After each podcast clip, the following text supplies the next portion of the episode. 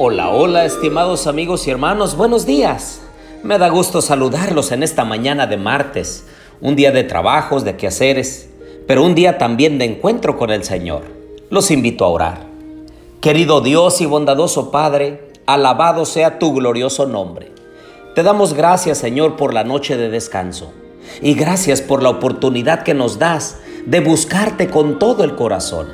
Acompáñanos, Señor, en el estudio de tu palabra y enséñanos a través de ella. Lo pedimos en el nombre de Jesús. Amén. Bienvenidos a la serie Los Comienzos. Les habla su amigo y hermano Marcelo Ordóñez y los invito a abrir su Biblia en Génesis capítulo 4. En estos versículos se narra una de las historias más tristes después de la caída de Adán y Eva. Dice, conoció Adán a su mujer Eva, la cual concibió y dio a luz a Caín, y dijo, por voluntad de Jehová he adquirido varón. Después dio a luz a su hermano Abel. Fue Abel pastor de ovejas y Caín labrador de la tierra. Pasado un tiempo, Caín trajo del fruto de la tierra una ofrenda a Jehová. Y Abel trajo también de los primogénitos de las ovejas y de la grasa de ellas. Y miró Jehová con agrado a Abel y a su ofrenda, pero no miró con agrado a Caín ni a su ofrenda. Por lo cual Caín se enojó en gran manera y decayó su semblante. Entonces Jehová dijo a Caín, ¿por qué te has enojado y por qué ha decaído tu semblante? Si hicieras lo bueno, ¿no serías enaltecido? Pero si no lo haces, el pecado está a la puerta, acechando. Con todo, tú lo dominarás. Caín dijo a su hermano Abel, salgamos al campo. Y aconteció que estando ellos en el campo, Caín se levantó contra su hermano Abel y lo mató. Qué triste narración. El primer asesinato, pero no cualquiera. Un hermano asesinando a otro. ¿Pueden ustedes imaginarse la tristeza y el dolor que sintió Adán y Eva, sus padres? Normalmente se espera que los hijos entierren a sus padres. Pero qué triste es cuando un padre va y entierra a su hijo, lo sepulta porque ha fallecido. Qué tristeza de padres. Fueron expulsados del huerto del Edén. Ya no podían ellos comer del árbol de la vida. Sintieron los espinos y los cardos sintieron los embates del pecado en sus propias consecuencias. Y ahora su hijo mayor matando a uno de sus hermanos. Sí, uno de sus hermanos, porque recuerden que el Señor había dicho que debían henchir la tierra. La Biblia no es una crónica de cada detalle en particular, pero Adán y Eva ya tenían hijos, muchos hijos hombres y mujeres. Pero Caín llega a ser representante de todos aquellos que desobedecen a Dios, aquellos que desean seguir sus propios instintos y sus propios caminos pecaminosos. Y Abel, aquellos que obedecen al Señor en todo lo que dice, aquellos que aman al Señor y lo buscan con todo el corazón. Y vez tras vez vemos la misma historia los que desobedecen a Dios, los que no quieren nada con las cosas espirituales, se ensañan, se enojan y entonces descargan toda su ira contra aquellos que sí desean obedecer al Señor y hacer las cosas que a Él le agrada. El versículo 7 implica que Caín no hizo bien las cosas de acuerdo a lo que el Señor había pedido.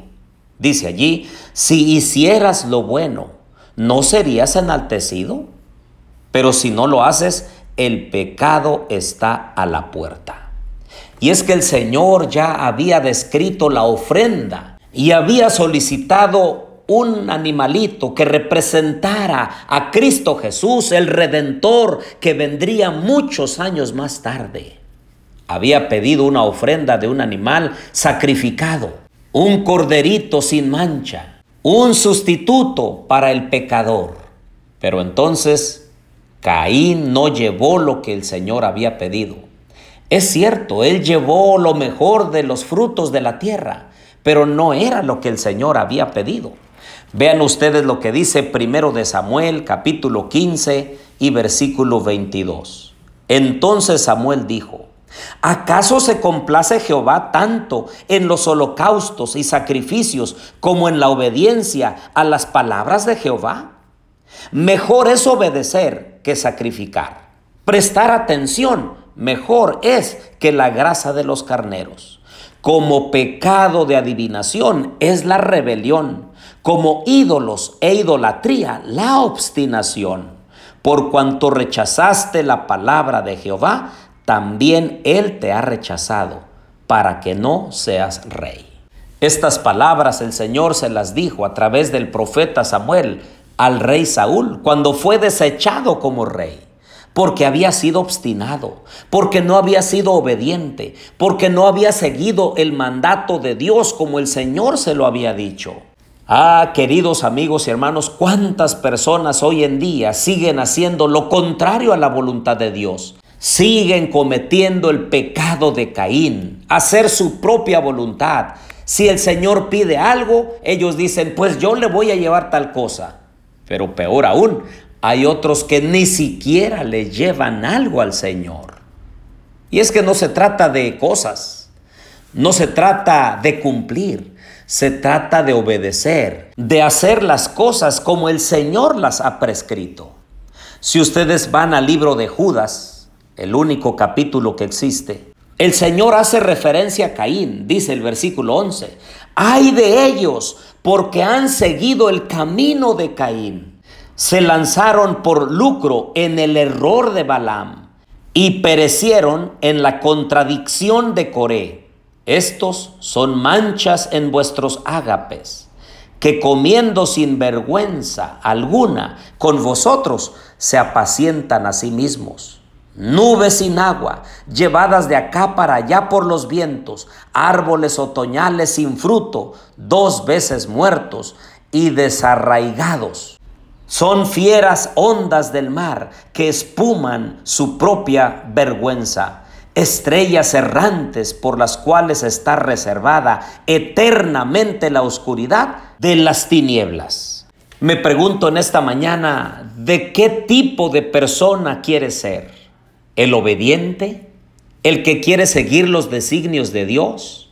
¿El que quiere hacer la voluntad del Señor? El que con humildad se acerca y le dice, Señor, ¿qué quieres que yo haga? ¿O quieres ser como Caín, pendenciero, orgulloso, vanidoso? ¿Quieres hacer tu propia voluntad y de acuerdo a tus propias conveniencias?